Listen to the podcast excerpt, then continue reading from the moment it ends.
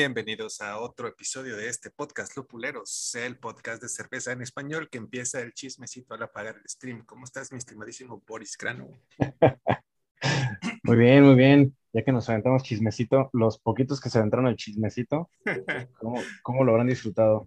Parece que se nos fue lo que es parte de nuestro contenido exclusivo, ¿no, mi Boris? Se fue gratis. Así es, se, se nos fue gratis. Esa madre tenían que haber pagado 300 pesos. Sí. Eh, pero pues bueno, disfruten ese pequeño exclusivo y que vean de qué se trata. Vieron ya toda la gente que destruimos en esos, en esos minutos que se filtraron a la prensa, pero bueno, eh, se corrigió en tiempo, forma, evitamos cualquier tipo de acción legal y, eh, y, ven, y vendetas personales, ¿no? Por ahora. Por ahora, por ahora es Por, por ahora estamos seguros, podemos salir a la calle. Eh, sobre todo porque nadie nos reconoce. Correcto. Dicen que, y todo bien. que lo que subes a internet se queda para siempre en internet. Entonces, no sé si alguien capturó ese chismecito que dejamos por ahí, pero Seguramente, seguramente va a salir en un Me Too cuando uno de nosotros dos sea presidente municipal. claro, Van a sacar, van a sacar ese audio y van a, van a publicar contra nosotros como malos gobernantes. senador federal criti- critica gente en vivo. Bueno, Boris, pues vamos a hablar hoy de un tema eh, interesante, de los más clásicos de la cervecería. Hoy vamos a hablar de las lagers. La más famosa, la más accesible, la más popular, la más tomable, La más, vendida La- la más- cerveza. la más draga. La más cer- Tenemos nuestro habitual millón de eh, gente en el Twitch, ¿o qué? Eh, ya casi, ya casi, ya casi Sí, llegamos. millón. Espero que no Ya se hayan. ¿no? ofendido por lo que dijimos la vez pasada. Ah, Pero, la banda eh, aguanta. La banda aguanta, chida, la banda es chida. Sí, y la pues- banda chida.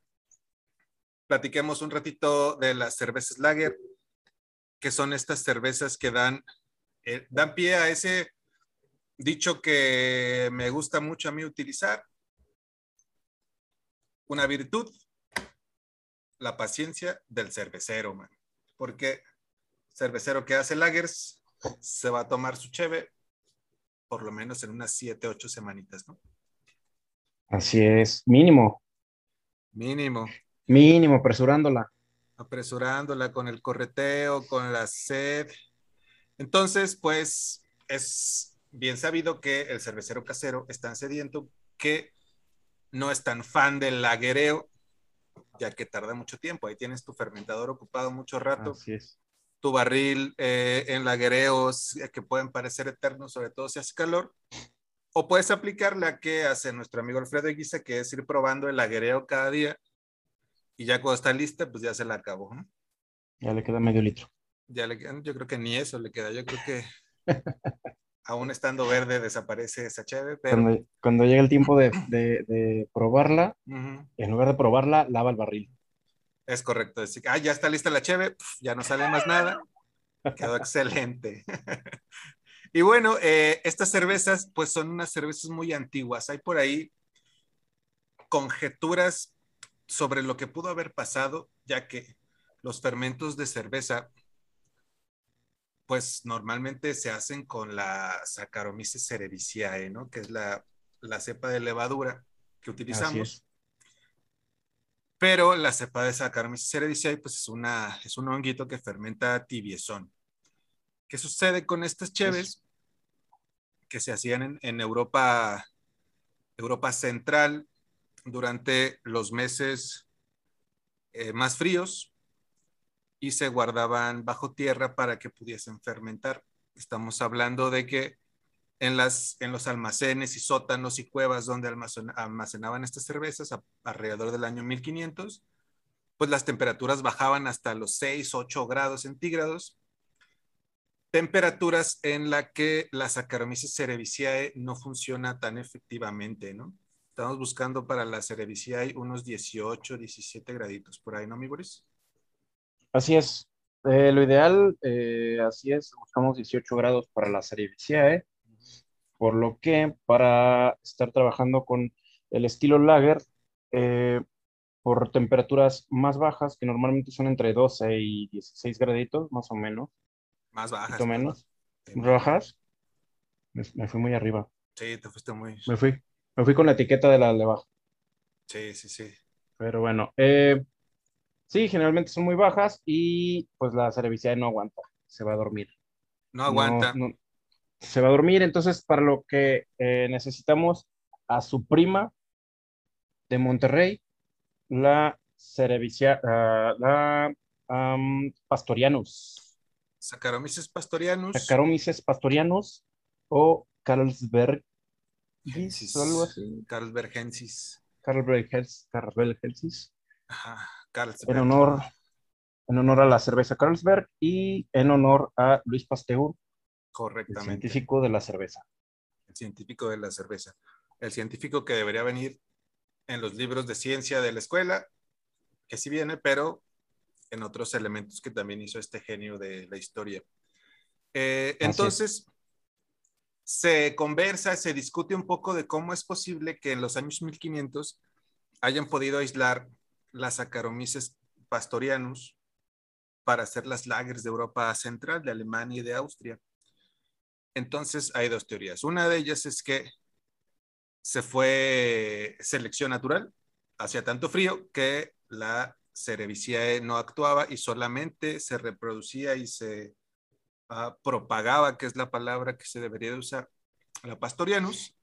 Y la otra habla de una muy lenta mutación durante todos los años a que la Cerevisiae se haya convertido en, en, en Pastorianus o Carvergensis, ¿no? Que es la, esta cepa de levadura. Pero, pues todo eso yo diría que fue una obra del dios de la cerveza, hermano. La verdad es que afortunadamente existe la cepa y con ella se hacen deliciosas cervezas que ya se han extendido a lo largo del planeta debido a lo limpias en fermentación y lo fáciles que son para beber. Y esa es la razón. esa es la razón principal por la que todas las cervezas industriales o el 99% de las cervezas industriales pues son lagers, ¿no? Así es. Eh, pues, pues sí, digo, es como muy popular, eh, muy, muy fácil. Eh, aparte, digo, con las técnicas actuales de, la cerveza, de las cervecerías industriales, pues ellos pueden hacer lagers este, mucho más rápido. y también los costos son mucho menores en esa escala.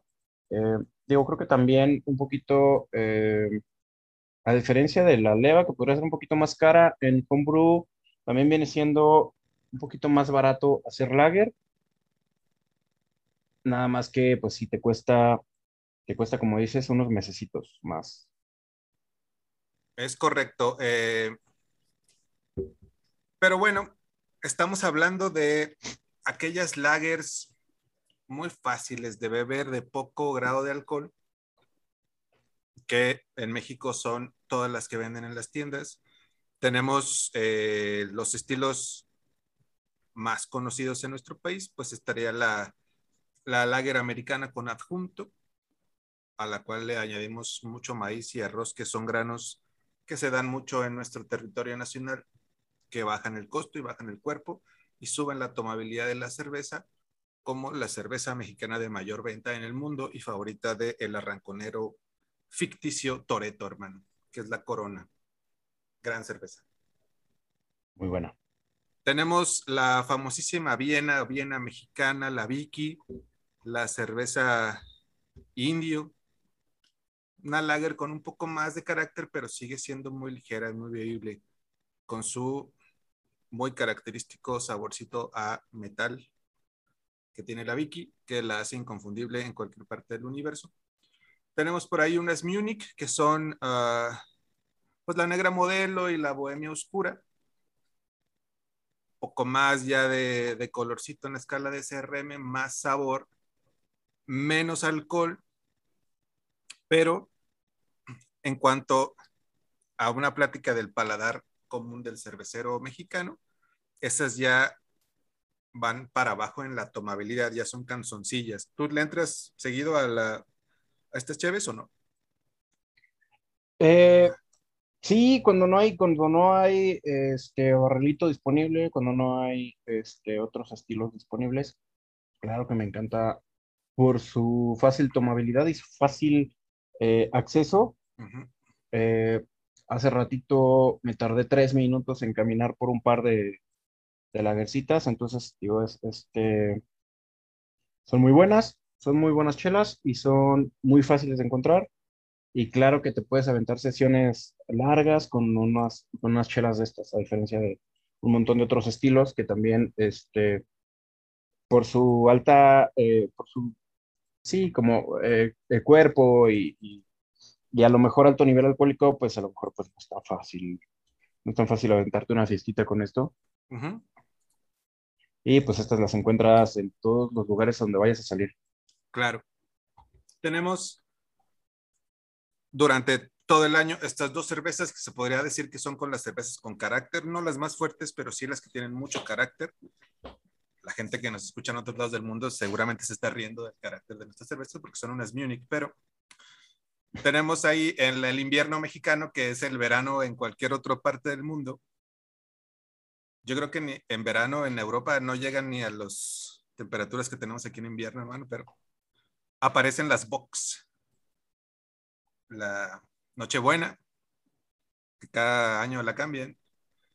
Y, eh, y, por ahí la versión de Grupo Modelo, que es una Red Lager, habíamos platicado de esta chévere, ¿no? Un poco extraña, medio híbrida, fuera de cualquier guía de estilo, pero pues, también caramelosona para las fiestas de fin de año. Así es, para Y por lo mismo que en este hermoso país nunca hace calor, no tenemos disponible de manera masiva una cerveza oscura como tal, que en términos de alta tomabilidad podríamos hablar de una Schwarzbier, ¿no? Una lager oscura, esa no se consigue de manera masiva en México, casi en todos los demás países del mundo sí tienen su lager oscura de cajón. Dark lager.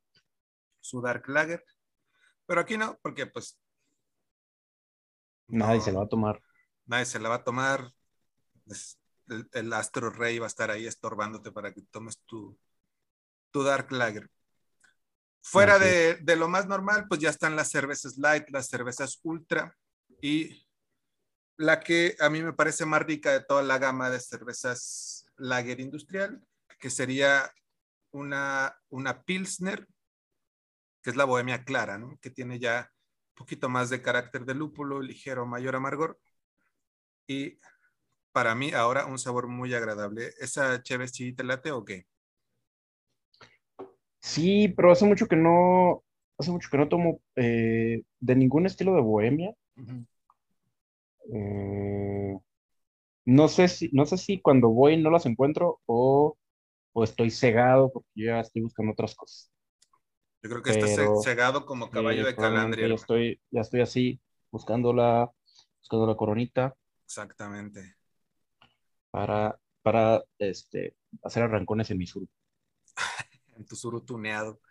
En sur tuneado. Con muchas luces. Y eh, pues estas cervezas que tenemos en nuestro país al alcance de cualquier refrigerador van de presentación desde un cuartito, que son 190 y feria mililitros, no recuerdo exactamente cuántas, hasta el caguamón de 1.2 litros y luego los barriles, ¿no? Hay para todas las los, la fuerza de bíceps que un cervecero pueda levantar con su brazo. Y a un precio bastante, bastante cómodo, aunque la mayor parte de lo que se paga en Cheve pues son impuestos, siguen siendo extremadamente baratas. Estamos hablando de que una cerveza en envase de 1.2 litros, la famosísima y bella Caguama o Caguamón, pues te cuesta unos dos y medio dólares, ¿o cuánto sería? Uno y medio dólar, ¿no? Más bien. Uno, uno, sí, como uno y medio. Uno y medio dólares. Que, por cierto, eh, dato curioso, la palabra caguama es eh, marca registrada de carta blanca. Ah, mira. ¿Y por eh, eso la otra se llama caguamón o qué? por ejemplo, la, Pacífico se llama, se llama ballena. La ballena es chiquita, es más chiquita. También, también es este, esa, esa, era marca registrada de Pacífico, era la competencia de la caguama y el caguamón, que fueron los primeros en sacar este, que no se escuche Pipe. Y, eh, Y por eso la corona no se llama caguama, sino se llama familiar. Es correcto, familiar, cosa que a mí me da mucho gusto porque me motiva a compartirla con mi hijo de dos años. Con tu hijo. Somos familia y ahí dice familiar.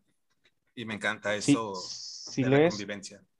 Si lees libros de historia, eh, hace menos de 100 años podías darle hasta dos, eh, hasta dos pintas a un niño. Todavía se puede.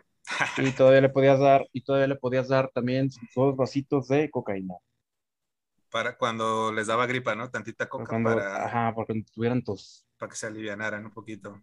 o ya estuvieron muy pedos. Con su espejito, para bajar la peda de las dos cheves. una rayita.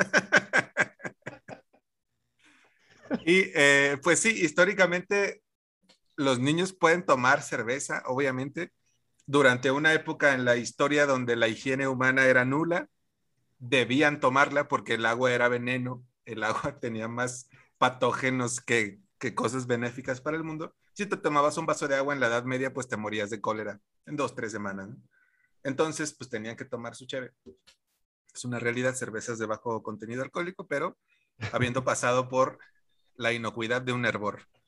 Y aquí ahora todo está muy enfocado en que tienes que ser mayor de edad para tomar cerveza. Eso en México indica que tienes que tener unos 13 años para tomar tu primera cervecita.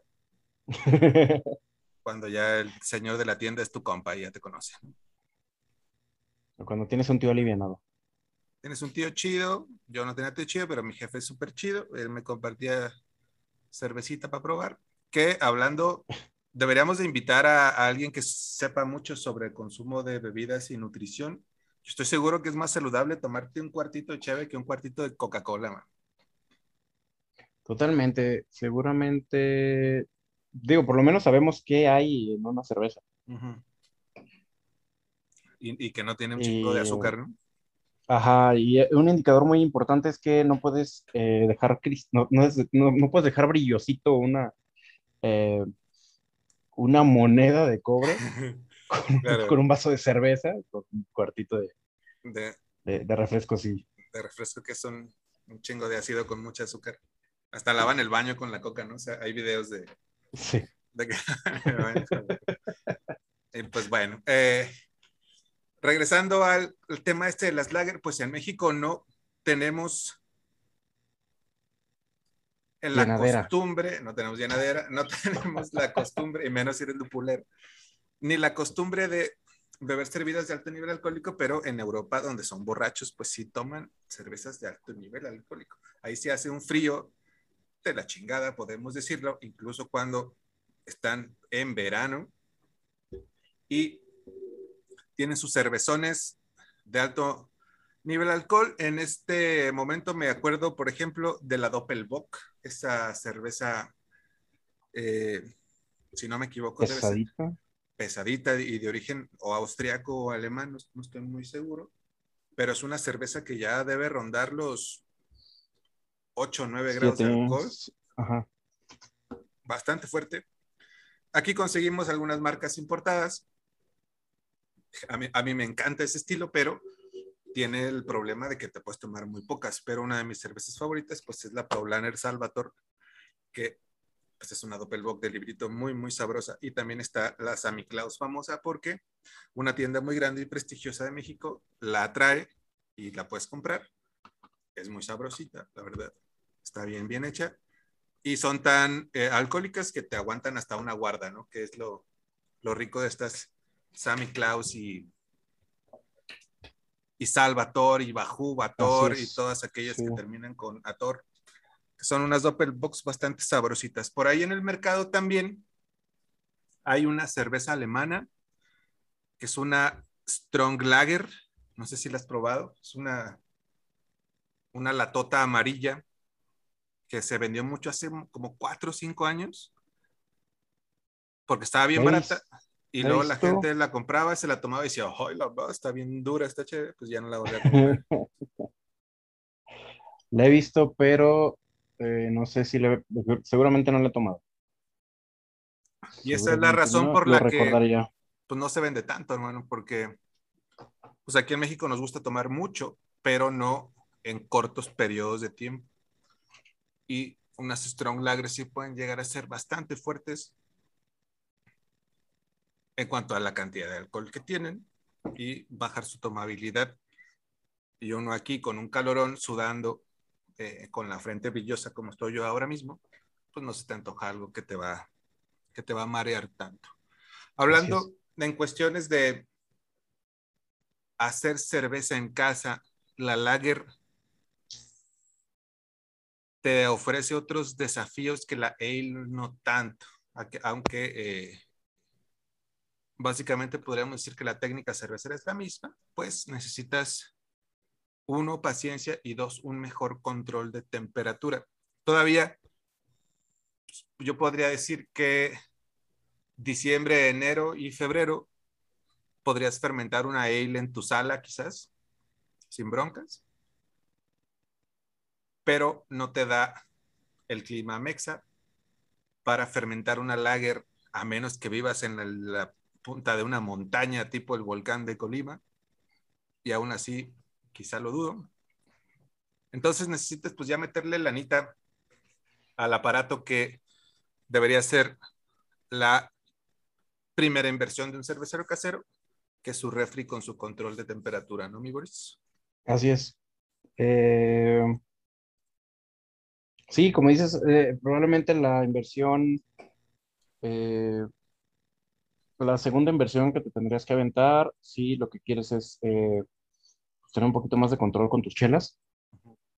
Y sí, pues a huevo, sí o sí, necesitas este, bajarle mucha temperatura porque si estás fermentando, como dices, en la mayoría de los lugares de, México, eh, no vas a llegar a, esa temperatura.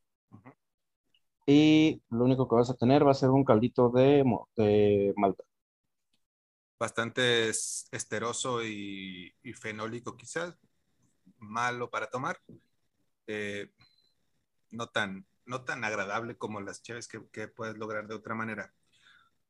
Otro desafío, no sé tú qué opinas al respecto, la inversión en la levadura es mayor porque uno, el sachet es más caro y dos, necesitas el doble de levadura que para una ale entonces, en vez de gastarte tus 70 varitos, 60 varitos en una en tu sachet de levadura, aquí en Guadalajara, que es lo más común, comparte tu fermentis, pues hay unas cepas de lager que te cuestan unos 100, 120 pesitos y necesitas dos sobres para hacerte tus 20 litros o 5 galones de cheve. O sea que ya va, ya va aumentando por ahí la cuenta al final para ver en cuánto te salió tu lote de homebrew, ¿no? ya son unos 300 pesitos devaluados, o sea, unos casi 30 dólares. Unos, unos 15 dólares, ¿no? 15 dólares, 15 dólares. 15 dolaritos y tener tu refri conectado enfriando todo este tiempo también te podría aumentar unos pesillos en el medidor de, de la electricidad, cosa que eh, cuando estamos fermentando una ale, si estás presente donde estás fermentando, escucharás que el refri se prenderá unas dos o tres veces al día. Y para sostener la temperatura de una fermentación lager se prenderá unas 12 o 15 veces al día. Entonces es bastante, es. bastante complicado para nuestro clima caluroso, pero debe ser la manera de hacer homebrew. Por ejemplo, con, eh, con la gente que vive en Noruega o en Suecia, pues me imagino que para ellos hacer una ale debe ser complicado aunque sí existen aquellas cosas para calentar fermentadores. Ahí, ajá, eso, eso, te iba a decir, en aquellos lugares utilizan eh, unos chaquetones térmicos, qué bueno que no viene Alfredo. Hazme el favor, Boris. Eh, para, pues, para conservar la temperatura, para subir la temperatura. Para ellos el pedo es subir la temperatura, no bajarla como con nosotros. Es correcto. Y este, pues. Acá, pues. No, acá por eso creo que es más popular la ale. En el homebrew es mucho más simple. Y a lo mejor cuando vienes como de homebrew no te interesa tanto estar haciendo lager porque ves lager en todos lados y has tomado lager toda tu vida. Entonces, eh, como que está la tendencia de cuando estás empezando a alejarte para siempre de ese, de ese estilo horroroso, de ese estilo tan nefasto y tan maldecido.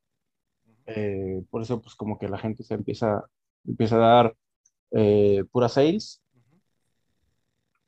Aparte de los riesgos es esto, ¿no? El, el, tabú.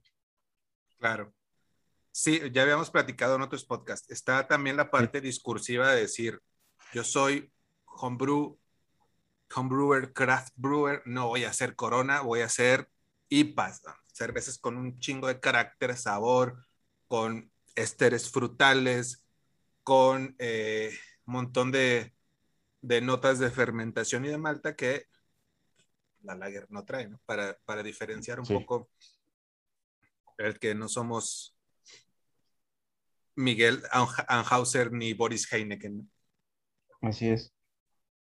y, por lo, y, por, lo, mismo, ajá, todavía. Por lo mismo también puedes aventarte una, una cerveza muy fresca con, con fermentación ale, como la Cream o como a lo mejor una California Common, que son unos estilos bien frescos, bien suavecitos, con un carácter muy bajito y muy similares a, a una lager, pues ahí también se puede, se puede, se puede hacer trampa con esos estilos. Que serían, pues, por ejemplo, la, la Common sí sería como una cerveza ya hibridona, ¿no? Una cerveza ale fermentada en frío. Así es. Pero pues sí, este, eventualmente, eventualmente la gente que está haciendo homebrew, de repente le pega la loquera, se aburre de tanto lúpulo, se aburre de tanta, eh, de tanta stout y dice, ah, pues levantarme una, levantarme una lagercita. Claro, eh, dentro de la el análisis de consumo de la cerveza artesanal, la cerveza casera, se tiene primero como esa rebeldía antisistema. Se escuchan los campanas de la abadía lupulera que compramos recientemente. Eh, ah, ya están, ya están en el, en el hervor. Ya están, ahí marcan la hora del hervor. Está la parte de querer consumir cervezas con mucho carácter, mucho sabor, eh, generalmente empiezas con las cervezas dulces, que son las cervezas más oscuras, de brown a, porter stout.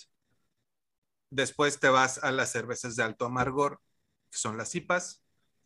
Si tu paladar y ganas de seguir con la curva hacia arriba lo permiten, te pasas a la sour. Y evidentemente o eventualmente tu misma fisiología se harta de tantas complejidades y dice, es tiempo de volver a las lager más simples. Y también tiene que ver, es mi punto de vista y me gustaría que lo platiquemos nosotros, tiene que ver con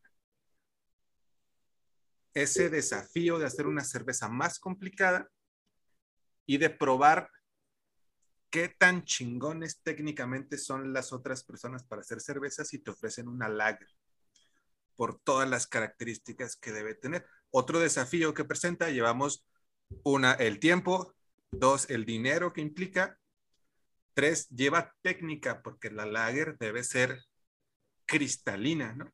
Lo más cristalina posible. Entonces, también una hazy lager, ya nada más de vista dices, este compa no es el mejor cervecero del universo. Y te sale tu lado ser homebrewer y empiezas a criticarlo y a desear que muera de una manera muy dolorosa y horrible. Pero eh, yo sí me he encontrado en esta situación de acudir a bares y probablemente pedir un par de, de IPAs y luego irme hacia un estilo que me gusta mucho y que si lo ofrecen lo pediría, que es la, la Pils, la German Pils o la Bohemian Pils, que es, es una lager que, que me parece muy agradable. Entonces de ahí ya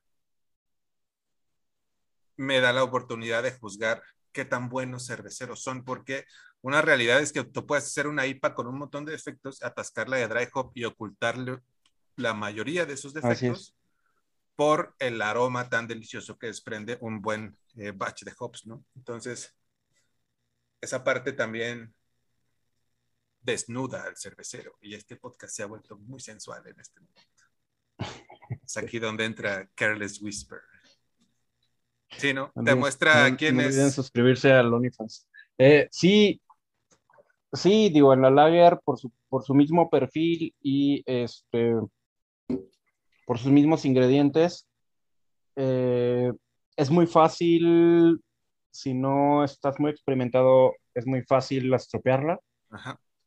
Entonces tienes que tener muchísimo cuidado eh, desde que empiezas pues tu lado frío, de muchísimo cuidado y pues este, tienes que tener muchísimo control, este, tanto de inocuidad en tus envases, en todas las mangueras y en todo lo que estés utilizando, como en...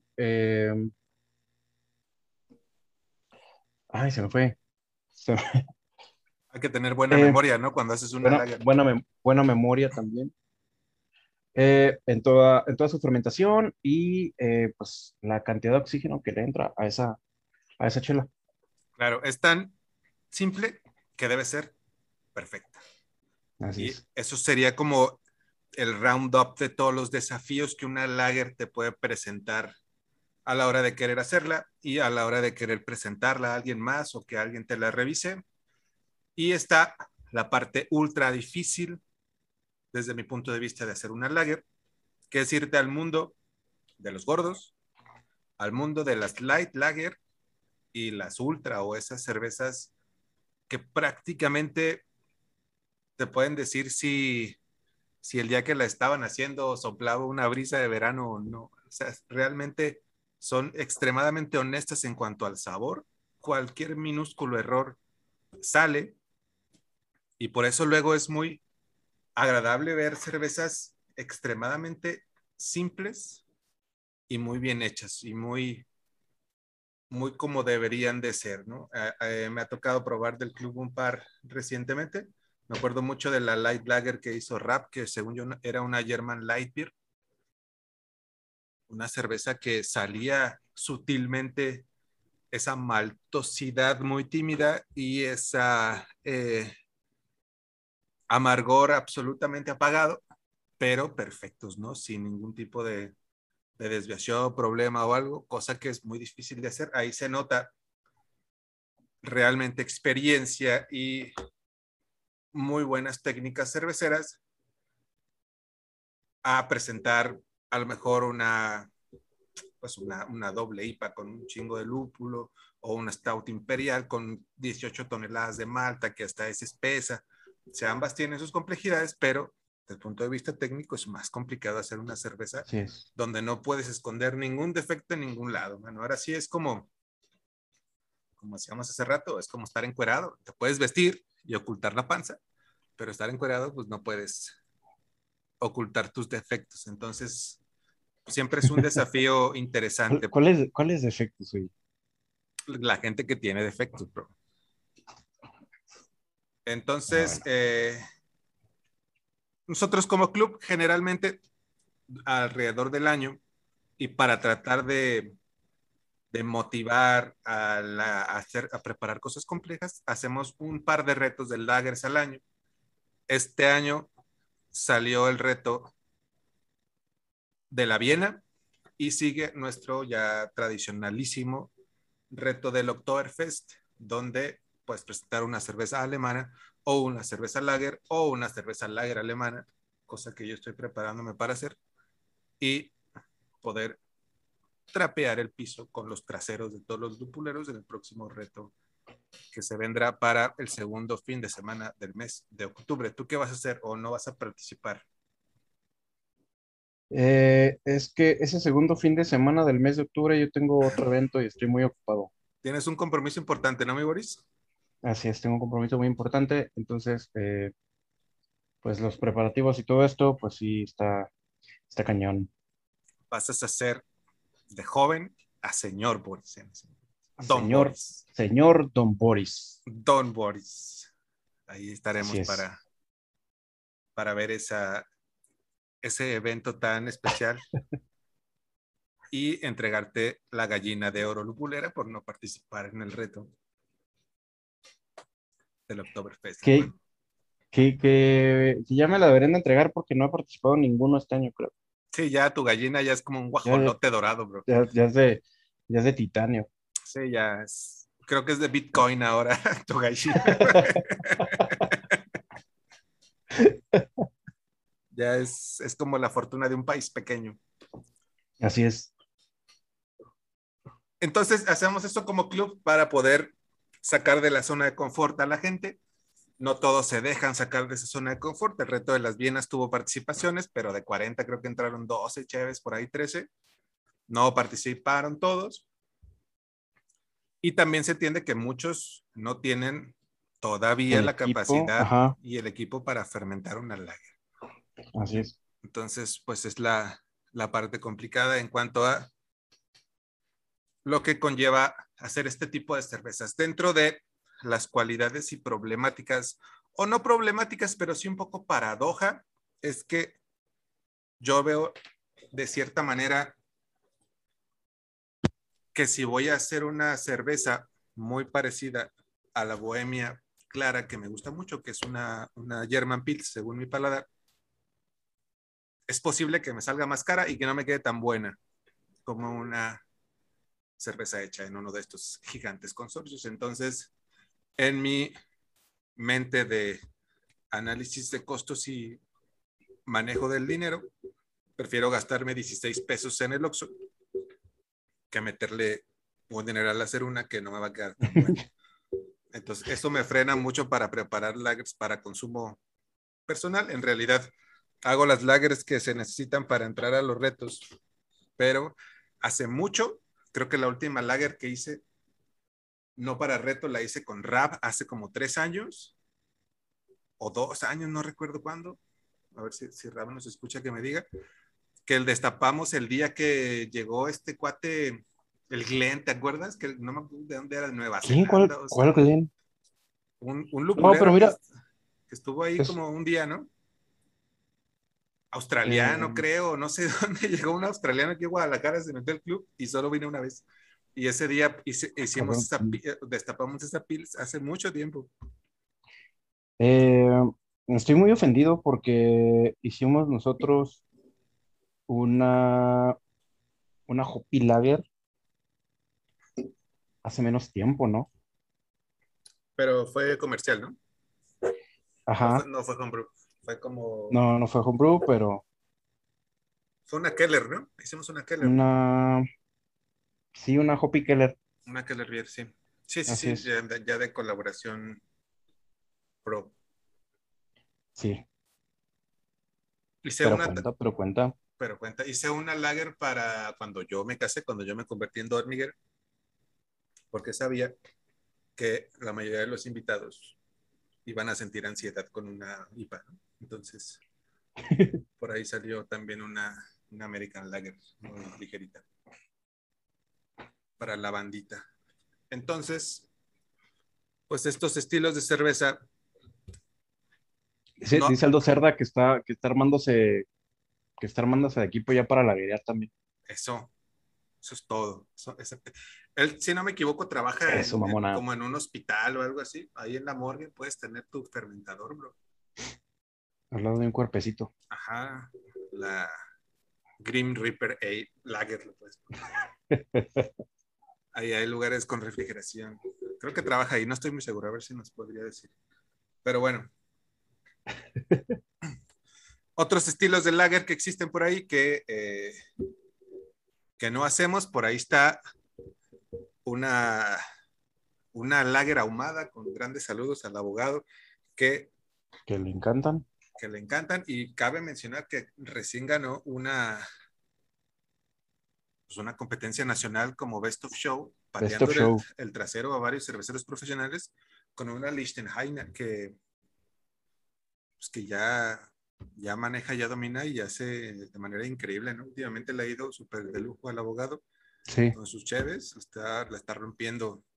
Lástima que no hace IPAs y hace sus cosas, esas que saben a tocino, hermano, pero Están buenas, están buenas. Sí se rifa. sí, se se rifa, aunque, rifa, no, sí se aunque, no haga, aunque no haga IPAs. Sí se Se rifa le, ahí, perdo- se le perdona que no haga IPAs. Se le perdona, lo está, lo está haciendo súper bien. Así es. Oye, hay, hay otro estilo que eh, no sé si tú lo considerarías eh, lager. Eh, en la guía BJCP no está eh, como tal, como en una lager, sino en, en cervezas históricas, porque ya casi nadie la, la fabrica. Es eh, la, la, creo que es polaca, Pivo Grodzicki, Grodzicki, Pivo Grodzisky, ¿no? También esa, esa ahumadita. Pivo Grodzicki, eh, ajá, tiene un poquito de ahumadito, muy leve, y también tiene una, eh, una ligera, que es básicamente una Pilsner, Pilsner este, ahumadita. Ahumadita. También la hizo el abogado para un concurso y ganó con esa, man. Sí, ganó con su pivo Grodzisky. Pues sí, son lagers, son lagers, son cervezas que tienen que tener una fermentación muy limpia para dejar brillar el ahumadito de la malta, ¿no? La pivo Grodzisky lo que tiene es que tienes que ahumar tu malta con una madera muy especial, que también, de- siendo sinceros, pocos paladares en el mundo sabrán diferenciar entre el humo del mezquite y de la haya o de cualquier otra cosa, ¿no? Es complicado en una cerveza, no tanto en una corte de carne, pero sí en una cerveza, como decir, ah, esta piedra sí es que la descalifico porque está ahumada con mezquite, pues no. Es complicado de esa manera, pero sí hay, Se, se- se supone que el mezquite te da un poquito más de tocino, ¿no? Y lo que buscas en una pivo es evitar el tocino si no tienes eh, otro, otro perfil de ahumado sí, más claro, complejo. más complejito. Entonces, en cuanto te, en cuanto te sabe a desayuno, ya dices, ni madres, ya no jalo. no jala. Pero en una, en una evaluación, pues va a ser muy complicado hacer esa separación de tocino o puro humo, porque uno está acostumbrado a que el humo que consume, pues está muy ligado al tocinito, ¿no? Sí, y a la, a la carnita que se ahuma. Entonces, bien, mi Boris, pues este episodio de las Lager nos demuestra que existen muchos desafíos a la hora de querer cocinar una Lager. A la hora de querer consumirla, el único desafío es tener la movilidad necesaria para ir a tu tiendita de la esquina así pero es. para poder cocinarla, fermentarla, madurarla y servirla correctamente en tu vaso, pues lleva muchísima técnica como cervecero casero. Creo que no lo tocamos, pero el término lager pues es guardarlo, ¿no? Se, Así es. se llaman lager porque toman mucho más tiempo en lograrse para que la maduración y la levadura de esta cepa particular pues haga su trabajo de entregarte un producto absolutamente limpio, fácil de tomar, en el que brille el dinero que gastas en tus maltas y generalmente, a menos que sea una interpretación, básicamente el lúpulo brilla por su ausencia. Aunque a mí, Así es. últimamente, las Hoppy Lager me parecen cervezas que deberían de proliferar muchísimo y convertirse en una gran moda. Todos, yo creo, seríamos más felices y olvidaríamos lo terrible que es la realidad. Totalmente, no habría guerras. No habría guerras, todos estaríamos abrazados tomando Hoppy Lagers por el mundo, desnudos, correteando por campos verdes de lúpulo y, y cebada, hermano. en todo el mundo. Sí, curiosamente, la cerveza más fácil de conseguir y más fácil de encontrar es la más difícil de fabricar. Es correcto. Entonces, este, pues, para echarle ganitas, si lo que queremos es hacer una, una lager, seguramente si no hay ahorita un post de lagers, va a haber un post de lagers en cualquier momento en lipuleros.com. Ujú. Eh, ya saben que pueden acercarse a nosotros en nuestras redes, Lupuleros GDL, de Facebook e Instagram, y también en contacto arroba, arroba lupuleros.com. Si necesitan tips o si necesitan alguna ayuda para, para saber qué se necesita, si ya estás haciendo chela o si no estás haciendo nada de chela para hacerte una lagercita e impresionar a tus compadres. Presionar a las chicas. Y ya saben, si escucharon el contenido exclusivo la vez pasada de forma gratuita, pues pueden todavía depositarnos lo correspondiente para que no sientan que haya sido un hurto, sino un- una especie de crédito, ¿no? Lo que sucedió. Sí, sí, sean honestos también. Sean honestos también. pues, Sean honestos. no hay mexicano que no sea honesto. Yo creo que ya Rap debe estar haciendo ahorita mismo su transferencia, Sí, totalmente. Al contenido exclusivo. Es, es uno de los más honestos que conozco, entonces seguramente ya hasta pagó dos veces porque lo escuchó dos veces. Ciertamente, ciertamente. Entonces, eh, pues qué bueno, qué padre que sucedió. Y eh, antes de cerrar y despedirnos de este episodio, me gustaría que platicáramos sobre ese fenómeno que existe de hacer una cerveza ale y meterle un montón de técnica cervecera para convertirla en una fake lager. Esto quiere decir fermentarla lo más limpio posible, clarificarla y básicamente dejar que la malta brille sin el agregado de ésteres que te deja una levadura ale. ¿Has hecho alguna fake lager tú o todavía no te vas por ese camino? Pues nada más una California. California es, eh, una, es una híbrida, no sería una fake. Una fake es como hacer, es como fermentar tu, tu cream ale, por ejemplo, con levadura americana a unos 15 grados centígrados, más o menos. No tan lento, no tan rápido, pero eh, buscando una fermentación muy limpia. Y luego utilizar muchos métodos de clarificación y abrillantamiento para que quede como alguna lager. Decían que era posible hacerlo con la levadura ¿no? Sí, que es, muy, es muy buena ondita esa, levadura, muy, muy, muy fácil de utilizar. Eh, no, no he utilizado, no he utilizado una de estas. Eh, hago mucho cream eh, para chivo, pero no fermentamos tan abajo, sin embargo, sí queda, sí queda casi como esto. ¿Qué te estás tomando ahí? Una. Es una, una coronita. Una coronita. queda, queda, casi como esto, con un poquito más de maltosidad, pero pero sí, no, no, no, no lo bajamos tanto de temperatura y tampoco duramos tanto tiempo fermentando, no es tan lenta nuestra fermentación, pero nuestra técnica de, de, clarificación creo que, es, creo que sí es la adecuada. Excelente, pues entonces yo creo que con eso tenemos un buen episodio de este podcast de Lupuleros Bolsas. A que quieras agregar algo más al respecto. No, pues nada, ya mencionamos las redes. Eh, igual repetirlas, lupuleros.com, contacto arroba lupuleros.com. En Facebook e Instagram nos encuentran como Lupuleros GDL. Y este, y pues nada. Nada, pues nos vemos en la próxima. Aquí cortamos lo que es gratuito y nos vamos al chismecito en el, fuera de la transmisión del Twitch, ¿no? Nos vamos al exclusivo. Ahí está. Nos vamos a ir al exclusivo donde hablamos otra hora mal de muchas personas que conocemos, pero que hacen cosas terribles. Y pues nada más, muchas gracias a los que estuvieron conectados en el Twitch. 14 millones creo que se conectaron esta vez. Eh, eh, casi, casi 13.7. 13.7 pues millones. Qué agradable que nos hayan escuchado hablar aquí de Lagres por un buen rato. Pues muchas gracias, mi Boris. Estaremos por ahí conectándonos la próxima semana. Recuerde a la gente que los jueves a las 6 está el Twitch y se pueden conectar. ¿Dónde te encuentran en el Twitch? Eh, Twitch.tv, diagonal Boris Invader, todo pegado, con, B, la primera B, eh, B grande y la segunda B, B chica. Boris Invader. Y em, transmitimos los jueves aquí a las 6 de la tarde. Y los lunes. Y los lunes estamos en el podcast, en todas las plataformas de podcast y en YouTube. Cabe mencionar que en el Twitch pues estamos con ropa bastante sensual, provocadora y breve, ¿no? Para que disfruten de eh, cómo nos vemos mientras Así sobre cerveza.